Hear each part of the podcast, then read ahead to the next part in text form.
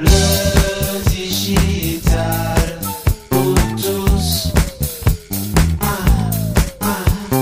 Le digital pour tous. Le podcast, tu le sais, c'est mon dada.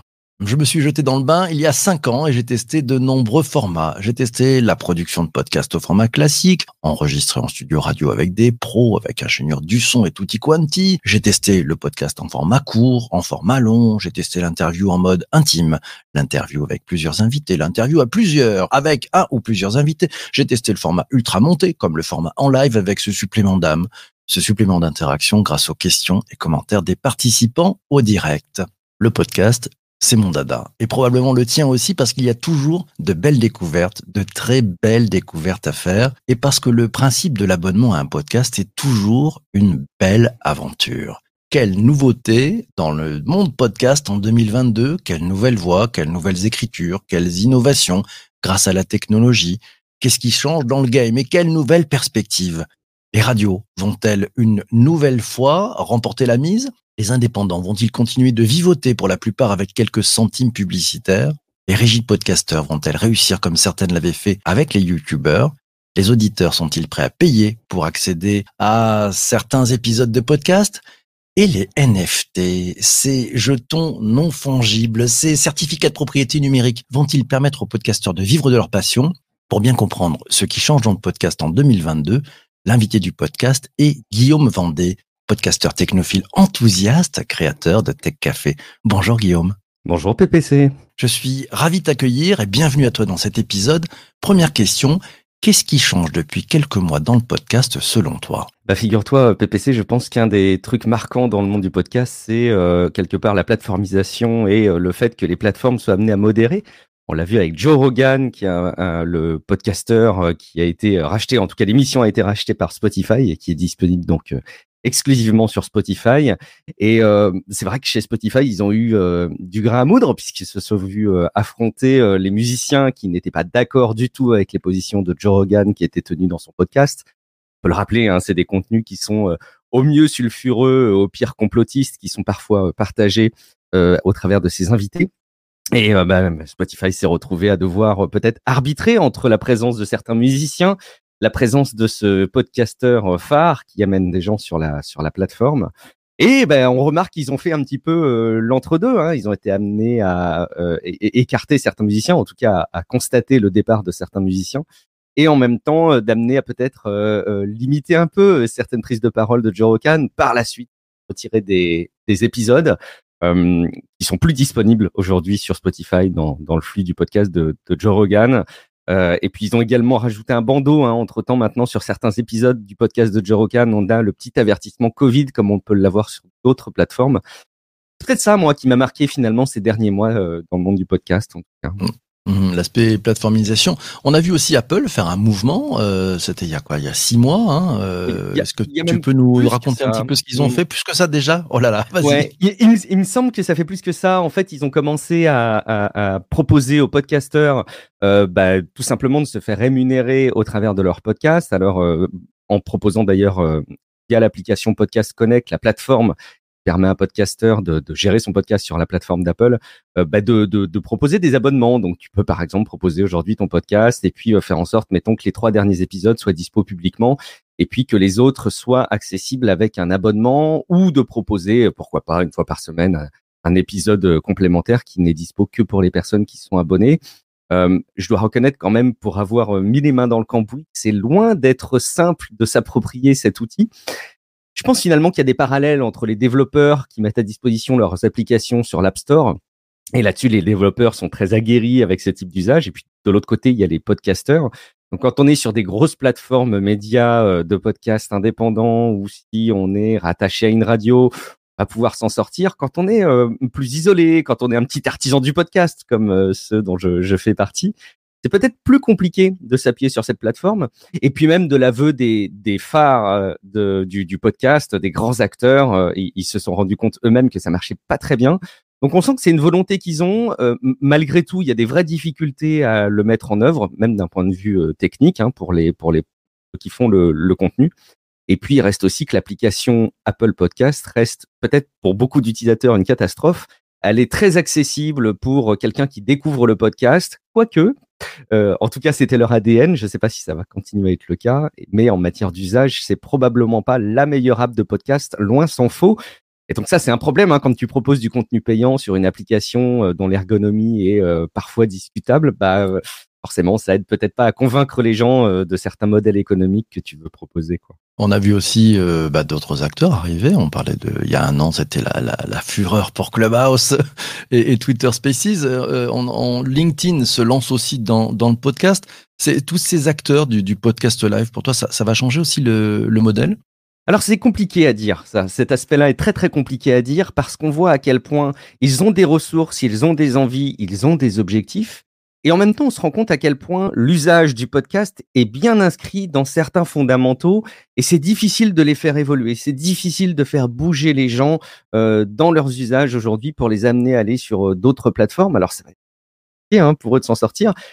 Clubhouse, c'est un très bon, très bon exemple parce que euh, ben, la plateforme en soi euh, n'a pas démontré euh, pleinement ses, ses usages, ça n'a pas convaincu dans le temps. Euh, pour autant, ça a apporté ce côté live euh, très concret et aujourd'hui, on voit de temps en temps passer des Twitter Spaces. Donc, est-ce qu'il pourrait y avoir des ponts entre ces espaces de discussion live que, tu connais si bien, PPC, et le podcast? Peut-être. Il y a aussi Facebook hein, qui euh, s'est lancé dans le, dans le format podcast. Sur euh, la plateforme Facebook, donc vraiment je parle de Facebook et pas de Meta, hein, vraiment le, le réseau social Facebook. Euh, Il y a la plateforme qui a permis à certains outils de distribuer leur flux RSS euh, sur leur propre euh, leur propre page auprès de auprès de leurs fans, de leurs abonnés. Et normalement, ils vont commencer Facebook dès 2022 à héberger et à monétiser des émissions directement natives sur la plateforme. L'option a commencé à remonter sur certaines pages, mais c'est très timide, c'est très progressif et c'est pas encore euh, complètement utilisé. Euh, c'est clair et net que si Facebook veut se faire une une place dans ce milieu-là, c'est euh, à un moment donné euh, forcément pour le monétiser et puis euh, pour arriver à injecter de la pub. hein. c'est comme ça qu'il fonctionne. Pas s'il y aura une place dans le métavers, euh, si ambitieux qu'ils veulent mettre en place, je sais pas encore. Ça sera à voir. Tiens, je rebondis sur le propos de Louisa qui nous dit que certains studios de podcast comme Nouvelle Écoute ou Louis Média proposent un abonnement payant sur Apple avec des versions de podcast sans publicité avec quelques exclus, nous dit Louisa. Elle n'a pas testé encore, mais elle préfère la version contenu exclusif sur abonnement, qui n'est pas que sur Apple, comme la, dose de Binge Audio. Et en plus, les auditeurs et auditrices peuvent participer en envoyer leurs questions. Est-ce que tu crois justement, euh, Guillaume, toi qui connais vraiment bien cet univers du podcast, euh, qu'on va aller vers de plus en plus d'abonnements. à- L'auditeur va payer pour euh, accéder au contenu des podcasts. Moi, j'ai- vraiment beaucoup de difficultés avec cette approche-là. Je suis un petit peu de, de l'avis de, de Louisa. Alors peut-être aussi que je suis biaisé. hein. Dans mon cas, je sais que je propose des podcasts avec de la pub et je propose aux personnes euh, de me soutenir sur Patreon. Euh, et une des contreparties sur Patreon, c'est de, de retirer la pub. Paradoxalement, les personnes qui moi me soutiennent, c'est pas du tout euh, leur objectif premier que de retirer la pub. C'est vraiment de me, de me soutenir. Mais effectivement, le fait d'accéder à du contenu exclusif par abonnement, j'ai l'impression que ça va être difficile pour le podcast parce que la vidéo nous a déjà saturé avec cet usage-là. On a tous en tête l'abonnement Netflix, l'abonnement Disney+, euh, les abonnements à euh, des chaînes, pourquoi pas, sur certains besoins, comme par exemple le sport. Et mon sentiment, c'est qu'il y a une forme de plafond de verre auquel on est arrivé en tant qu'utilisateur sur les abonnements et que ça va être difficile de convaincre les gens massivement, peut-être au cas par cas hein, sur certains usages, mais massivement de s'abonner à quelque chose pour euh, y accéder de manière euh, exclusive finalement. Mais c'est vraiment une impression très perso et, et je peux comprendre que l'avenir euh, montre que je me trompais. hein. Bon, cette accumulation d'abonnements à 10 euros font quand même assez vite des centaines d'euros, ce qui coûte assez cher dans le budget d'un foyer. Donc, il va falloir faire des arbitrages. Tiens, allez, je prends la question d'Isabelle. Elle te demande, est-ce qu'on arrive, selon toi, à une situation d'audio-bésité? C'est hyper intéressant. Alors, je, je- j'avoue que j'ai du mal. Je pense qu'il y a plein de manières euh, euh, d'interpréter peut-être le terme. Euh, spontanément, ce que dit Isabelle, je le considérerais comme étant une, une trop grande profusion de contenu audio par rapport au temps euh, de consultation disponible pour les gens. Et sur ce point-là, je suis assez d'accord finalement. Le temps d'attention qu'on a dans une journée euh, pour de l'audio, qui est un temps d'attention bien particulier. C'est un temps qu'on ne consacre pas euh, à la télé, qu'on ne consacre pas à, euh, un travail un peu euh, sérieux et qui demande un petit peu de concentration sur ordinateur. Euh, c'est pas un temps, euh, c'est pas le même temps que quand on joue aux jeux vidéo. C'est vraiment des temps très différents. Et effectivement, il y a une quantité de contenu pharaonique aujourd'hui et probablement que les utilisateurs commencent aussi à se dégoûter de cette profusion de contenus euh, divers et variés. Il reste les purs et durs, quoi. Il reste le socle historique des auditeurs de podcasts qui sont euh, vissés à leur contenu. Et, et ça, c'est très chouette, tant mieux. Mais oui, je pense qu'il y a quand même un petit peu une tendance de ce type-là, malheureusement. Hum, C'est ce que Laura sur YouTube nous appelle la subscription fatigue. Elle arrive et elle est même déjà là, selon, selon elle. Tiens, euh, Sanjay rebondit sur les, les podcasts payants. Selon lui, ils n'auront pas la même visibilité que les contenus gratuits car les auditeurs aiment écouter quelques épisodes avant de s'abonner. Qu'en penses-tu, Guillaume? Mais je rejoins aussi l'avis assez de, de Sanjay parce que, en fait, le principe d'un podcast que tu vas aller euh, payer pour euh, euh, y écouter, c'est soit parce que c'était un contenu gratuit massivement acquis avec une audience très importante, c'était le cas de, Joe Rogan, soit parce que le profil, la personnalité ou le contenu sont particulièrement exceptionnels pour que tu ailles payer pour l'écouter.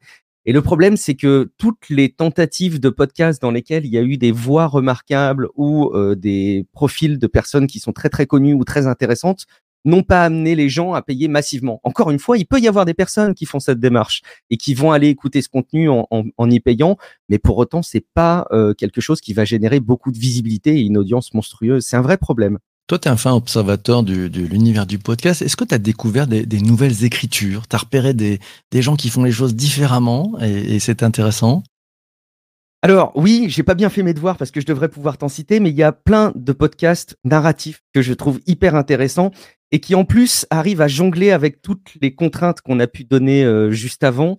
Euh, Il y a des podcasts qui te racontent des histoires comme si c'était euh, un contenu sur euh, sur Audible, hein, un livre audio, mais joué, scénarisé, interprété avec quelques musiques d'environnement, des choses qui sont très très très bien construites sur le plan de, de l'audio. Et je pense qu'il y a aussi une place sur ce type de divertissement qui peut être rafraîchissant et qui fait que justement, dans le panorama complet du podcast qu'il y a aujourd'hui, avec tous les contenus qui nous sont mis à, à- à disposition, on peut avoir du temps qu'on se libère spécifiquement sur, euh, sur ce type de contenu. Donc ça, je trouve ça très très intéressant.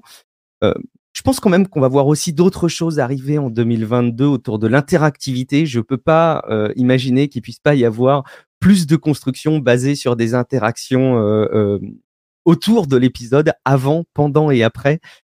Ça demandera peut-être de la mise en place de certaines fonctionnalités, mais ça pourrait créer du contenu aussi très très nouveau, euh, très novateur. En tout cas, tu sais, on, on adore dans ce podcast du matin, hein, l'interaction est, clé, les questions des participants euh, font l'émission, hein, c'est ça qui est important, et, et rien de rien de tel d'ailleurs qu'avoir euh, bah, finalement de pouvoir accueillir un, un invité avec euh, avec plusieurs voix qui lui posent des, des questions.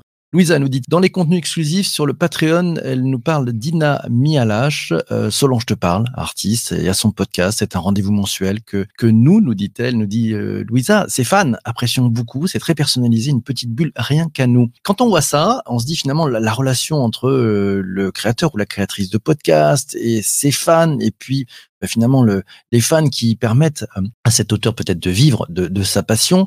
Est-ce que tu penses qu'on va aller vers ce modèle finalement euh, très très court en fait, hein, où c'est la relation entre les fans et, euh, et le podcasteur et basta, pas de studio, pas d'autres plateformes, etc. On, arrive vers ça. Enfin, ça m'ouvre un peu la voie aussi pour la question des, des NFT dont je parlais tout à l'heure. Euh, Est-ce que ces certificats de propriété numérique vont permettre aux podcasteurs de vivre de leur passion? Ouais, J'aime beaucoup cette vision. En tout cas, je, peux que euh, considérer le fait qu'elle est forcément la bienvenue parce que c'est mon cas très personnel. Donc, euh, évidemment, je suis forcément biaisé.